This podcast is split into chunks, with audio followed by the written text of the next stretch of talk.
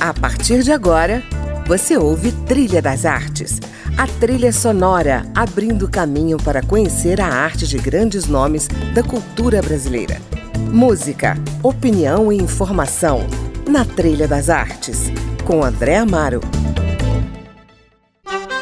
Olá, hoje eu converso com a atriz carioca Clarice Nisquier.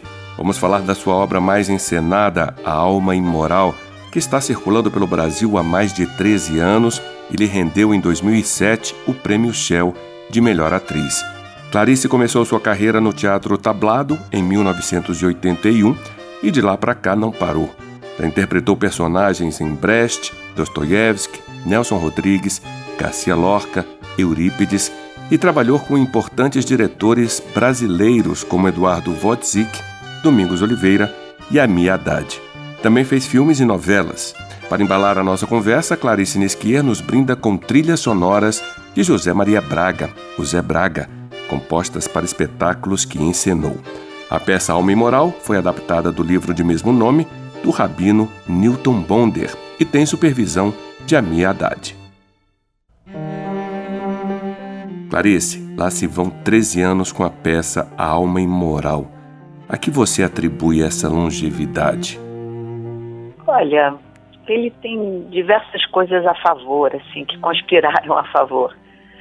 Primeiro, eu acho que houve uma química muito, muito forte que ligou a equipe, sabe? Uhum. A liga que tem entre o Amir Haddad, eu, o Newton Bonder e o José Maria Braga, o produtor, uhum. é, uma, é uma liga de muita confiança.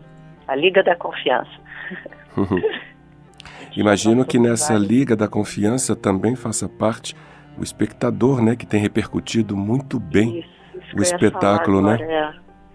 É. é, é a, a, a, equipe é um tripé. O outro tripé, sem dúvida, é o público. Uhum. O público acolheu essa peça de uma forma tão tão afetuosa.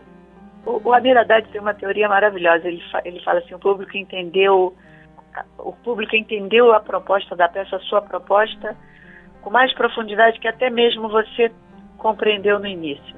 O público teve a inteligência de entender o que você estava dizendo com mais clareza do que talvez você mesma tenha compreendido na hora. Entendo. E eu acho que ele tem razão. Uhum. Porque hoje eu vendo as imagens e a peça de 13 anos atrás, eu falava, gente, era assim que eu fazia? público gostou disso. Ele entendeu. De fato, ele entendeu que eu estava dando o melhor de si naquela época e querendo dizer alguma coisa que tinha muita razão de ser, sabe? Uhum. Tanto internamente quanto externamente, enfim.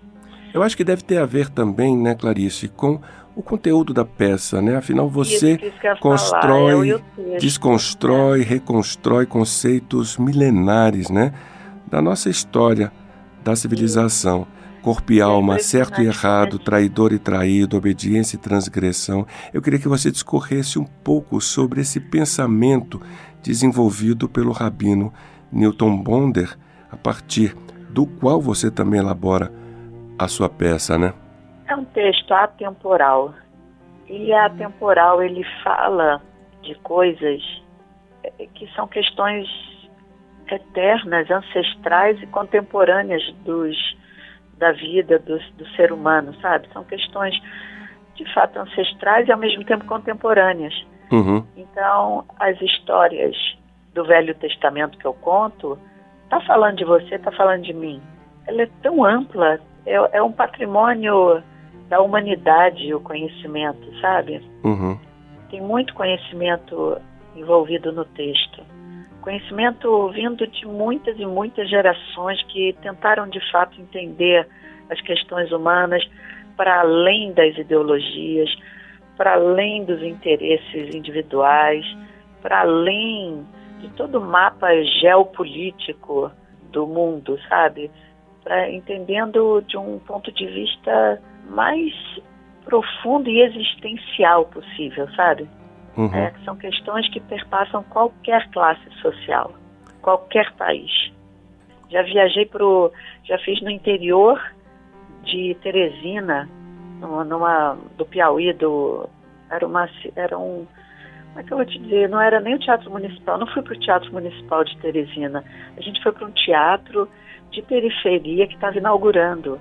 Uhum. Foi incrível a experiência. Eram pessoas ali, daquele bairro, daquelas. Foi incrível, foram três dias incríveis. O que muda, vou te dizer, o que tem que mudar, o que eu sinto de cada público que eu tenho que mudar, hum. é a velocidade com que eu falo. É assim. Eu não posso chegar em Teresina num teatro de periferia, falar na velocidade que eu falo em São Paulo, na Avenida Paulista. Avenida Paulista pode dizer, boa noite, a ideia desse trabalho surgiu em 2002, quando eu fui fazer um trabalho, um, uma entrevista na televisão. Pronto, todo mundo entendeu.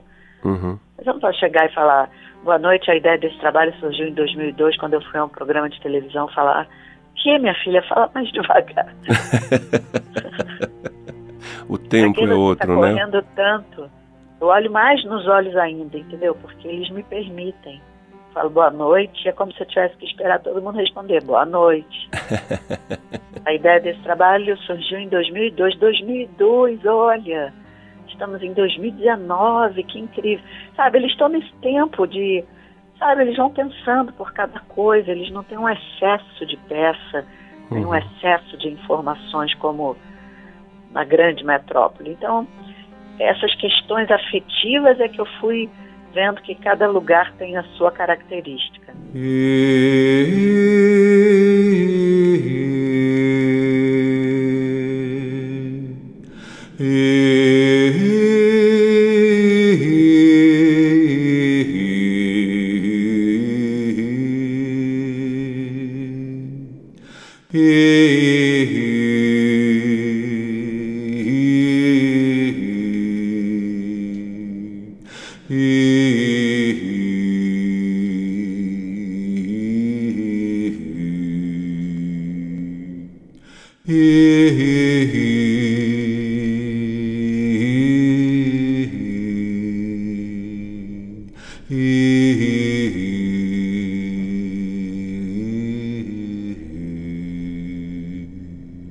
Clarice, seria demais te pedir que citasse algumas passagens da peça para que a gente entenda de que assuntos você trata nesse seu monólogo.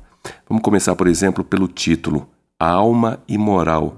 Em que momento do texto você fala em alma e moral? Está logo no início. Vai tocar a primeira música, que é a música de abertura, e após essa música eu me sento numa cadeira e me desnudo, vamos dizer assim. Eu eu tiro o vestido que eu tô e me sento na cadeira para dizer: não há nudez na natureza. Uhum. Deus só reconhece a nudez do homem na vergonha que o homem sente de sua própria nudez. E a partir daí, uhum. o rabino vai esclarecer ao público e aos, né, que o livro esclarece aos leitores que a vergonha da nudez está muito mais linkada, ligada à nossa vergonha da mortalidade. Nós não somos deuses, somos mortais. E a nossa nudez explicita isso, é a vulnerabilidade que explicita a nossa mortalidade. E em algum lugar nós temos vergonha disso. Em algum lugar a gente queria ser imortal, como queremos e ficamos procurando. E a ciência fica procurando a fonte da eterna juventude, achando que isso vai nos dar a felicidade eterna, né? o texto ele não comunga com essa ideia de que a imortalidade será a vinda da felicidade eterna. Ele vai dizer que nós temos duas dimensões que estão dentro de nós, neste corpo, que uma é o corpo moral, a dimensão da reprodução, nós nos reproduzimos. E a outra é o nosso potencial de evolução, nós evoluímos. Uhum. E a evolução está muito ligada à alma e moral, porque é ela que vai perceber em determinado momento que ela precisa transgredir a moral para poder evoluir. Então ela é imoral do ponto de vista do corpo moral. Certo. É o corpo moral que nomeia ela imoral. Uhum. Porque ela vai transformar ele num mutante. Porque a gente só pode evoluir se o corpo moral for mutante. Se nós estabelecemos um corpo moral imutável, rígido, cheio de verdades absolutas, nós não temos como evoluir. E nós temos essas duas dimensões dentro de nós, tanto da obediência quanto da desobediência. E ele vai mostrar com as histórias dos velhos, do Velho Testamento e aí de milhões de coisas, até do projeto Genoma Humano, que a transgressão ela é um, uma determinação celular, praticamente celular. A célula se desvia justamente para poder continuar evoluindo a espécie. Então é muito lindo, é muito incrível e o que eu acho que as pessoas percebem é que seja lá quem for, o que o que estiver vivendo, a gente intui que está correta essa leitura do ser humano. Nós temos duas, dois desígnios, um de obediência e outro de desobediência. Uhum. E a gente só pode atravessar o Mar Vermelho e a gente só pode não sacrificar o filho se a gente criar uma tensão interna entre essas duas forças que nos comanda. Então a alma moral ele é justamente esse tem esse significado que ela não é do ponto de vista teológico uma alma imortal ou uma alma fora do corpo. Isso são leituras teológicas de outras doutrinas, né, de outras visões de mundo. Certo. Essa visão de mundo que está sendo desenvolvida na peça é uma visão de que as duas consciências, tanto do corpo moral quanto da alma moral, estão dentro de nós e que nós temos o livre arbítrio de praticá-la. E ela não tem cartilha. Isso é que é o mais incrível. Eu não posso te dizer para você qual é a cartilha da alma moral, como eu não posso dizer qual é a cartilha do corpo moral. Aí depende do momento histórico que nós estamos vivendo, depende o que será transgressão. Eu não posso dizer, porque se eu soubesse, a minha alma não seria imoral. Eu não, eu não tenho controle nenhum sobre isso. O que eu tenho é a capacidade de me abrir para essa dimensão e ter a coragem de seguir os desígnios dela quando eu achar que, de fato, é ela que representa a preservação da vida. E eu também tenho que ter o discernimento de saber quando é a obediência que vai preservar a vida. Então, o que eles ensinam é que a transgressão, ela não pertence a nenhuma ideologia, ela não pertence a nenhuma tribo. Ela é. E o que você pode discernir de saber se é uma trapaça ou se é uma transgressão é se aquela atitude vai preservar a vida ou se ela está preservando interesses uhum. que são é, menores, são, é, vamos dizer assim, fragmentos, né? São particularidades ou de um país, ou de uma nação, ou de um grupo, mas não da vida, que é um interesse coletivo independente de qualquer coisa, né? Maravilha. Bom, a gente vai dar um intervalo e no próximo bloco vamos falar da alma do ator com Clarice Nisquier, a minha convidada de hoje aqui no Trilha das Artes. Fique aí, voltamos já.